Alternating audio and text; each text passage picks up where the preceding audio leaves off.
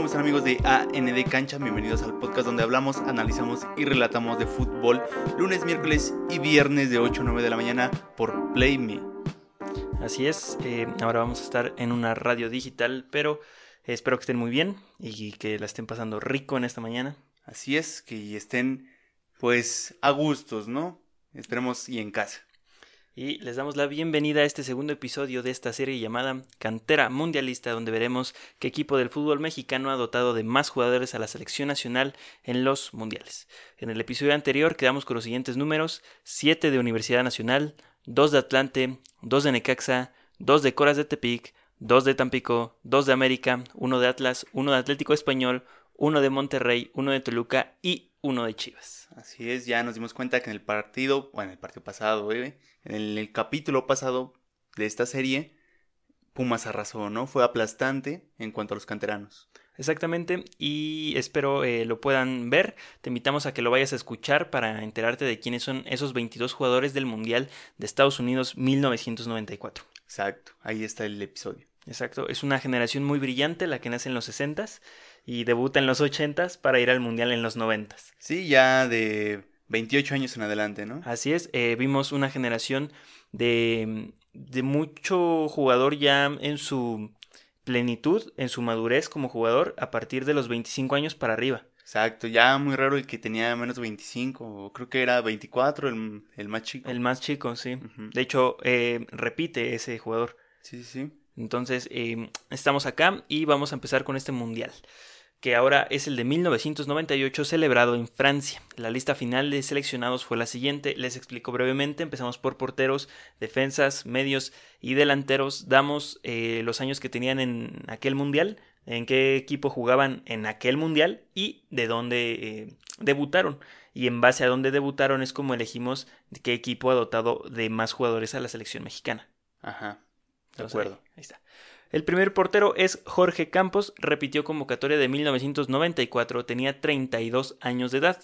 Jugaba para entonces con el Chicago Fire, debutó en 1988 con Universidad Nacional. Los jugadores que repitan convocatoria no sumarán a la lista pasada. Ah, ok, sí, ya no hay puntos dobles, ¿no? Exactamente, pero Campos, ahí está.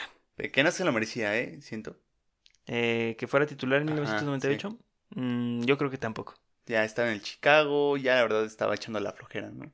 Eh, sí, creo que había un mejor portero y vamos a pasar con un portero que de hecho lo sentó. Ah, mira. Eh, vamos a ver. El segundo portero para el Mundial fue Oscar Pérez, el famosísimo Conejo. Ah, pues ahí estaba la clave. Estaba el gane.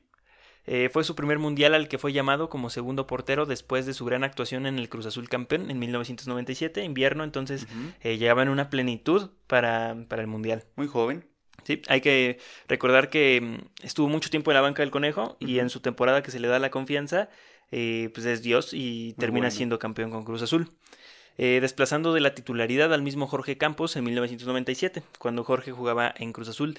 Debutó en 1993, para entonces igualmente jugaba en Cruz Azul con 25 años de edad, iba a su primer mundial. Ya estaba medio grande, pero era por lo mismo, ¿no? Este, los porteros que había en Cruz Azul eran muy buenos. Exactamente. y ya vimos esa historia. Y ya Jorgito Campos ya formaba parte de los Uniteds, ¿no? Sí. el siguiente portero que tenemos es Osvaldo Sánchez. Mira, otro histórico. Sí. Debutó en 1993 con Atlas. Una gran cantera lo que fue Atlas. Sí, pero curiosamente no se le recuerda mucho, ¿no? O sea, tú lo ves mucho con Chivas y Santos. Sí. No con otro equipo. Es como ahorita Jesús Corona. Tú lo recuerdas nada más con Cruz Azul. Exacto. No lo recuerdas con el Atlas. O, ajá totalmente, o con Tecos. Em, tenía 25 años de edad, igualmente que el conejo, jugaba para entonces con América. Después de sus grandes actuaciones con Atlas, da el salto a América, después va a Chivas y ya sabemos que se convirtió en un referente de la selección de Chivas y de Santos. Sí, ya alguien histórico que ahorita ya está de narrador, ¿no? Comentarista. Sí, un, un, tipo que perdía la cabeza en la cancha, pero de narrador es lo más como lógico y elocuente que puede ser una persona. Sí, muy tranquilo. Ahora ya terminamos con estos tres porteros. La lista siempre es de 22 jugadores las que va a los mundiales. Por lo menos hasta 1998 nos hemos encontrado con esos casos. Pasamos a la defensa. Seguían jugando con una alineación de 3-4-3. Entonces no vamos a mencionar muchos defensas ni laterales, los cuales solamente eran eh, pues defensas centrales. Totalmente. Sí tenían cualidades unos que otros de laterales, pero se desempeñaban con tres centrales atrás. Muy bien, muy bien. Esa era la alineación igualmente utilizada en 1994.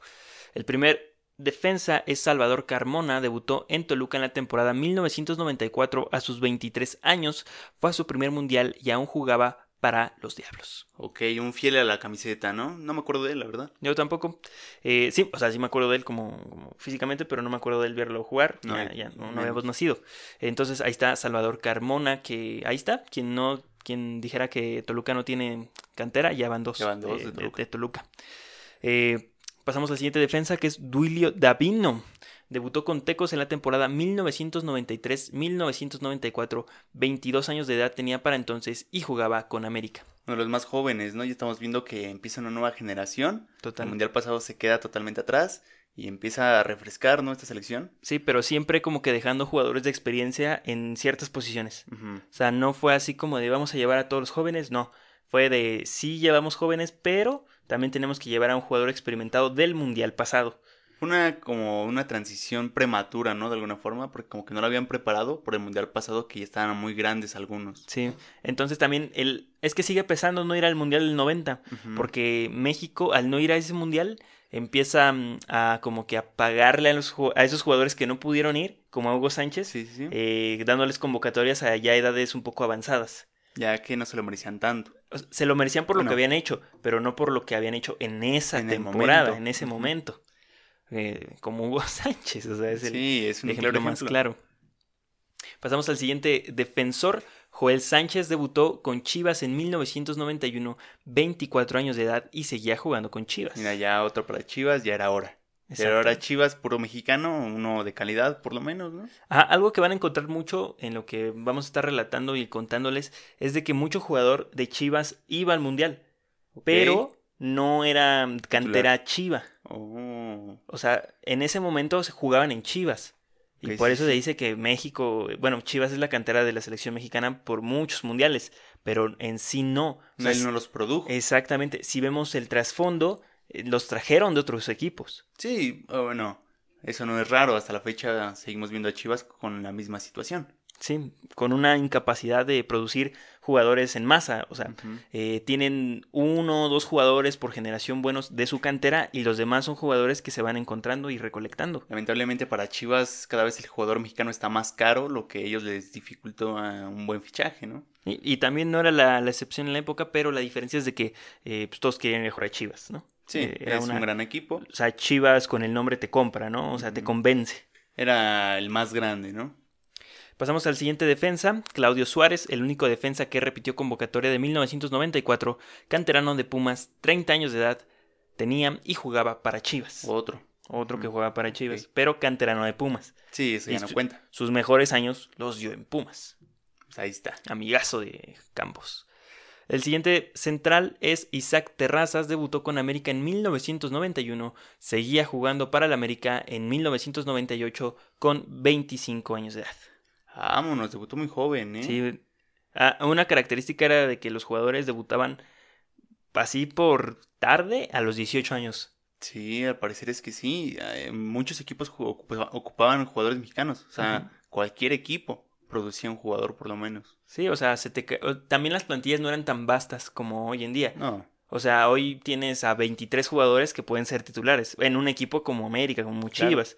Pero en esos tiempos tenías a 11. Ujú. Y, los, y si alguien se caía, era tu oportunidad como canterano. Sí, y quieras o no, iba a haber alguien que iba a tener la calidad suficiente. Y las ganas, ¿no? Porque eh, la mayor eh, de los jugadores son provincianos. O sea, son de gente que no pertenecía a la ciudad. Y entonces empezaban a, a buscar por el fútbol la manera de vivir. Sí, varios jugadores tienen una historia parecida, ¿no? Y hemos terminado con los defensas. Ahí no, no ven que hay muchos defensas, pero son, son los que habían. Vaya, jugaban con Ujú. línea de tres. No había necesidad de llevar a más, como lo mencionábamos en el episodio pasado. Vamos a pasar con los medios. Empezamos con Jesús Arellano.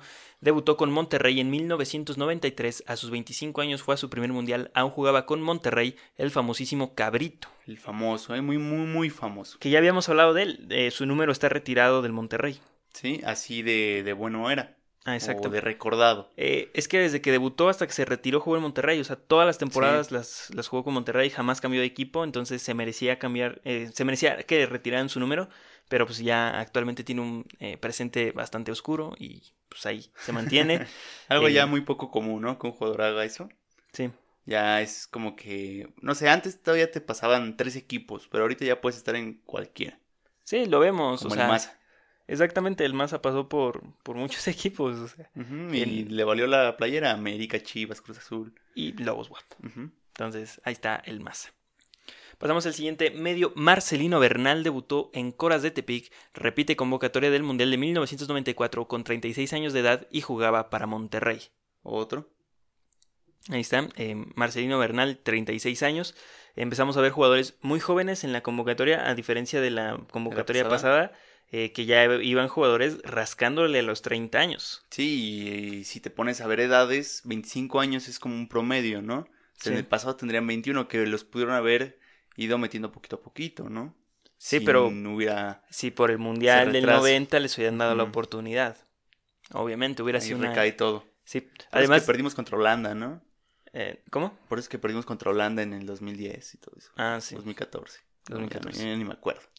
El siguiente medio es Alberto García Aspe, debutó con Pumas. Repitió convocatoria del Mundial de 1994 con 31 años, jugaba en el América. Era buenísimo, pero ya estaba bien grande. Ya está. Creo que es una buena edad, una buena edad para ir a un mundial. 31 años, Sí, yo creo que es la máxima, el tope. sí, yo creo que es ya. Un año más y ya tronó. Exacto, creo que es lo, o sea, es, estás en el punto Sí. de madurez, de mm, puede ser capitán, puede ser un jugador que guíe, que enseñe, pero a la selección no se va a enseñar. No, bueno, no se va a aprender, se va a enseñar a la selección. sí. Eh, se- seguimos con Raúl Lara, debutó en 1990 con América, 25 años y jugaba aún en el América. Empezamos a escuchar y a ver mucho jugador del América. Sí. Y al parecer ya aquí el América estaba formando un buen equipo, ¿no? Sí, o sea, vemos que la generación de los 80 dominó Pumas con la cantera, ¿no? Finales de los bastante. 80 empezó a sacar demasiados jugadores. Pues fue la época de Pumas. Sí, lo que hace la pobreza, ¿no? Sí, La, la carencia, sí, la necesidad. Es eso. O sea, no tienes para comprar, comprar jugadores, tienes que producirlos de alguna forma. Generas una necesidad y en base a eso, pues sacas un buen jugador. Sí, En cambio que América pues tenía el jugador que quisiera. América era eh, económicamente muy poderoso en los noventas. Entonces, para ellos no era tan necesario producir jugadores, pero sí lo han hecho. Sí, pero era como el sello de la casa, ¿no? sí. Como un América, como un, un representante mexicano del americanismo. Sí, es como una, una forma de decir que el América tiene americanistas desde la cuna, ¿no? Como ellos lo dicen. Sí, porque los grandes ídolos americanistas han sido extranjeros. Extrañamente. Sí, entonces eh, tener a alguien nacional era para representar esa parte mexicana del América. Exacto. Seguimos con eh, el siguiente mm, medio. Braulio Luna debutó con Pumas en 1992, 24 años. Ese año fue su última temporada con los Pumas. Vámonos. Sí, ya hay puro comentarista aquí de Televisa, ¿no? Sí, ese fue como el último canterano de Pumas, así de entre 80s y Ujú. 90s fue Braulio Luna. Ahora entiendo por qué narran los partidos del Pumas. Sí, o sea, lo conocen. Sí. Entonces, Ok. es- sí es interesante que estén, pero luego como que se casan mucho con su equipo, ¿no? Sí, ya no son objetivos. Hay un punto en que la objetividad se rompe con la amistad. Hay Es jugadores como los que- árbitros, ¿no? Que no pueden hablar mal. O sea, los árbitros que analizan, que no pueden hablar mal de, de, de alguien, ¿no? No, solo de los árbitros. Exacto. Excepto Chacón. Ah, bueno, Chacón es es Dios. un tipazo, sí. Es- el siguiente es Jaime Ordiales, debutó en 1982. Ok. Con Necaxa, el jugador de 35 años jugaba en Toluca. ¿Este no repite? Sí repitió, ¿no? No, repitió. ¿No repitió. No Hijo repitió. de su madre, le llegó tarde fútbol. Sí, fue así como de, oye, dejamos, se nos olvida algo. ¿No te llevamos el pasado? No, no, no, no, patrón. sí, que hubiera ido aún así con 31 años. Sí, esa que era la edad que habíamos dicho que era la justa. sí. Pero fue Hugo de 34 años. Sí, pero todavía Marcelino le ganaba por un año, 36 años, Ujú. que él sí repitió. El siguiente es un dios y un consentido De de, la. AN de cancha, señores. Pavel Pardo debutó en 1993 con Atlas a sus 22 años y con poca experiencia en selección nacional jugaba su primer mundial. Esa fue su última temporada con Atlas. Es que Pavel Pardo cuando, desde que entró a la cancha, se vio que era un jugadorazo. Sí. O sea, no hubo más, o sea, lo llevaron a la selección mexicana en su primer año. Lo hizo súper bien y vámonos. Sí, que en sí él da el salto en una selección, selección sub-21 cuando él tenía 18 años, eh, que va a unos Juegos Olímpicos, me parece. Entonces ahí como que da el salto. Y de repente, con 3, 4 partidos en la selección mayor, lo llaman a un mundial. Él jugando de lateral aún, eh, lo meten como de contención, libero, algo ahí raro. Lo expulsan contra Bélgica y es una hazaña. Exacto, le pasó lo que, no sé, el Checa Rodríguez al revés, ¿no? Sí, Lo pusieron de contención y la rompió ahí. O sea, Exactamente. fantástico el tipo. Sí, a sus 21, 22 años ya era un crack. Sí, la rifaba y no, no era un goleador, era un super asistente. Sí, el Pirlo mexicano, ¿no? Lo hemos dicho, es, es un dios. ¿No era Torrado? No, Ah, no, no, no. Ese está en, ese no es mexicano, es de otro planeta, Torre. ah, bueno. El siguiente es Ramón Ramírez, debutó en Coras de Tepic y repitió convocatoria de 1994. Ya Ramón Ramírez este, estaba como en su último despeje, despliegue, no sé cómo decirlo. Eran las Eh, últimas. En las últimas. Eh, jugaba para Chivas con 29 años de edad. Ya estaba medio grande, pero no tan grande. Pero, o sea, si tú recuerdas a Ramón Morales, dices, Ramón Ramírez, perdón, tú dices, eh, ah, no manches, o sea, es canterano de Chivas, y tú lo recuerdas así, pero no. De hecho, ya había jugado con Santos, salió de Coras, entonces tiene una historia larga, pero al final se identifica con Chivas. Es como tú lo ahí es donde recuerdas. brilla. Exacto, es, es como cuando llegas a un equipo de mayor reflector, pues ahí te quedas. A, a pesar de que pasaste por otros equipos, eh, si llegaste a ese equipo de reflector, ahí te vas a quedar. Y dices que eres de ese equipo a muerte, aunque Exacto. le fueras al Coras. Sí, porque pues, es quien te representó, o sea, fue el quien te Dio esa exposición como buen jugador, el que te llevó a la selección. Es la palabra, la exposición. Entonces ahí está Ramón Ramírez que repitió, obviamente los que repiten no se suman. Pasamos con el siguiente, Germán Villa.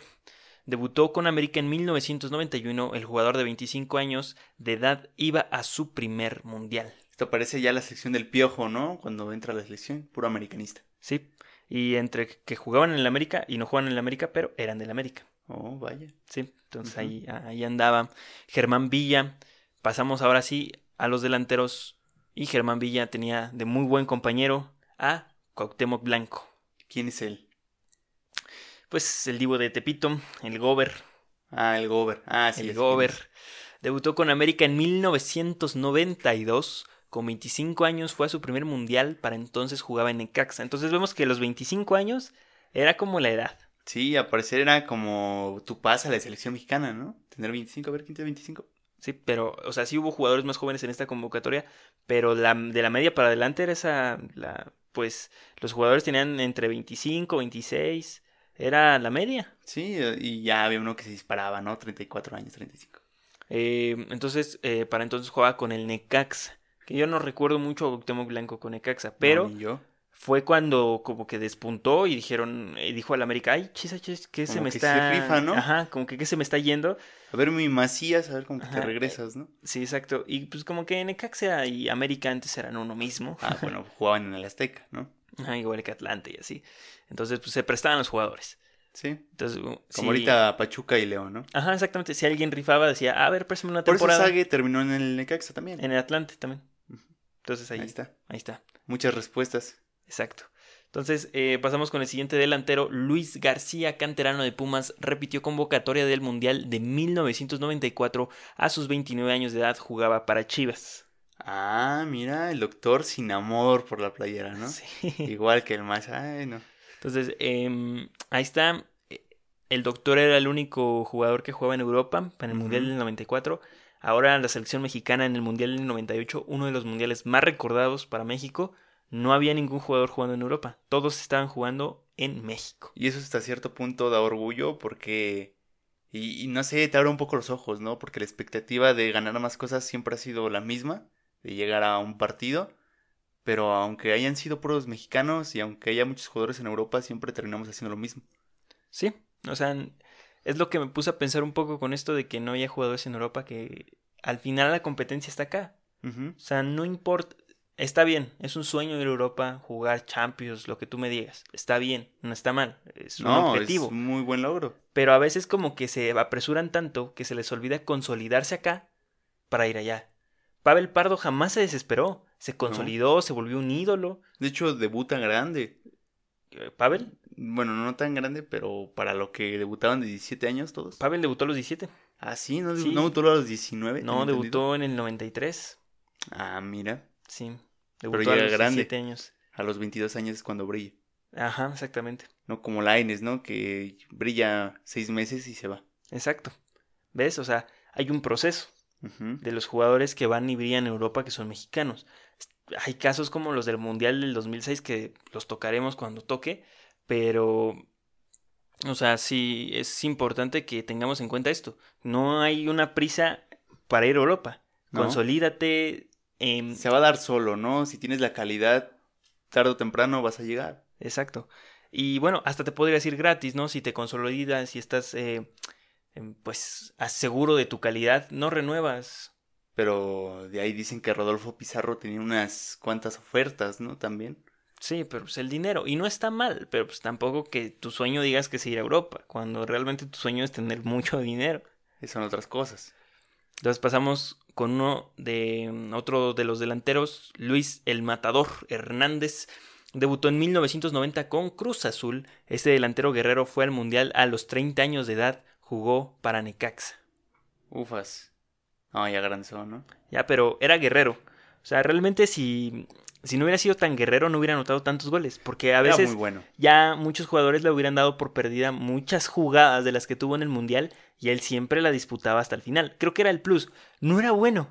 No, No, era. eh, no tenía una calidad extrema. No le pegaba bien al balón. como Palencia. No tenía un buen. no, o sea, no cabeceaba bien. Pero estaba ahí. Le ponía ímpetu. Estaba ahí. Muy parecido a lo de Javier Hernández, ¿no? O sea, sí, lo, luego se me vino a la mente. Pero Javier sí cabecea bien. sí, tiene sus cualidades técnicas. Pero tiene unas deficiencias técnicas enormes. bueno, eh, es otro asunto. Entonces ahí está el matador, un eh, delantero muy importante para este mundial. Pasamos con el otro delantero, Palencia. Eh, La misma descripción, ¿no? Vamos Sí. a usar. De hecho, lo puse acá, otro delantero guerrero. sí. O sea, realmente. Bueno, Palencia sí tenía una que otra cosa buena. pues, su disparo a larga distancia era de sus mayores virtudes.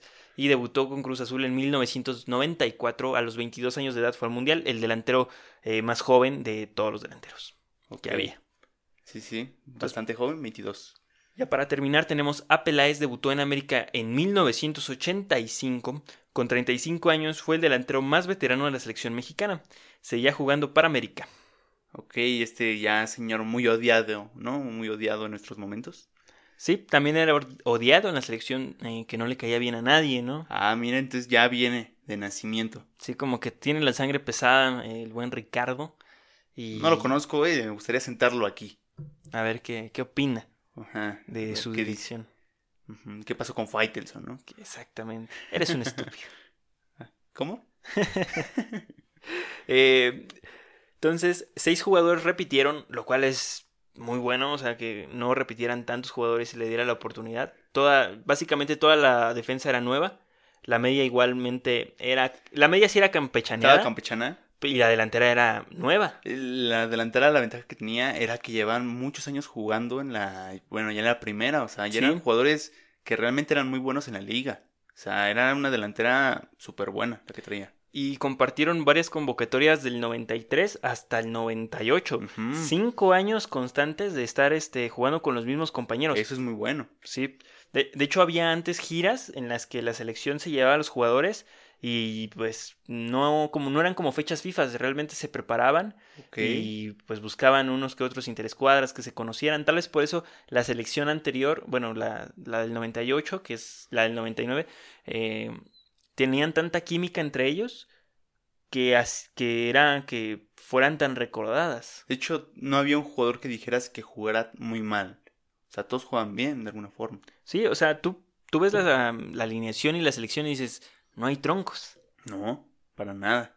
Entonces, ahí está. Los 16 jugadores restantes son los que serán sumados. 5 para América, 3 para Cruz Azul, 2 para Atlas, 1 Tecos, 1 Toluca, 1 Chivas, 1 Monterrey, 1 Pumas. Ay, ya bajó. Bajó de 7 a tener uno. 1. Como nuestras vistas. sí. Necaxa, 1. Vámonos. El entrenador era Manuel Lapuente, debutó como entrenador en Puebla. También estamos contando a los entrenadores. El entrenador pasado, este Debutó en Pumas. varón, eh, debutó con Pumas como entrenador y como jugador. Hemos llegado al final de este episodio y el global de cuántos jugadores eh, ha aportado cada equipo lo daremos a conocer en el inicio del próximo episodio. Ahí está, ¿no? Para que sigan al pendiente de esta serie. Exactamente. Canterana, como debe decir. Aquí una vez el análisis de AND Cancha, ¿no? Con esto nos despedimos. Así es. Bueno, nos pueden seguir en todas nuestras redes sociales como arroba AND Cancha, en Facebook, Instagram, Twitter y TikTok. Estamos en todas las plataformas de podcast como AND Cancha y en YouTube como AND Cancha. Ya también estamos en Play Me. Así es. Lunes, miércoles y viernes de 8 a 9 de la mañana. Ahí nos pueden ver, ahí nos pueden escuchar. Ahí nos vemos. Se me cuidan. Adiós.